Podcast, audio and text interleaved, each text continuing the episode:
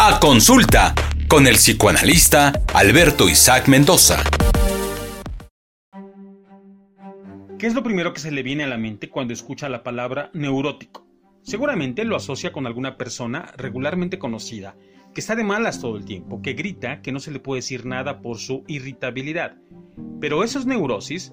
Puede que sí, pero no todo el tiempo. Para Freud, la neurosis es una afección psicógena cuyos síntomas son la expresión simbólica de un conflicto psíquico que tiene sus raíces en la historia infantil del sujeto y constituyen compromisos entre el deseo y la defensa.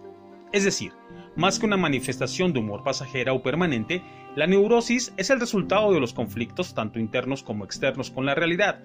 Cuando las personas experimentan pérdidas, cuando no alcanzan lo que quieren o incluso cuando lo alcanzan, pero al lograrlo desobedecen mandatos, hay una frustración. Esa frustración, cuando es real y permanente, deviene neurosis. Ojo, esto no quiere decir que para evitar la neurosis no hay que frustrarse. También la satisfacción permanente y total genera no solo neurosis, sino en la mayoría de los casos psicosis. La neurosis puede y tiene diversas manifestaciones, desde las obsesiones, las fobias, la angustia, los autorreproches, el narcisismo, la hipocondría, la impotencia sexual, alucinaciones visuales o auditivas, delirios, culpa. Mi nombre es Alberto Isaac Mendoza Torres y así me encuentras en redes sociales o mándame un WhatsApp al 22 23 43 50 66.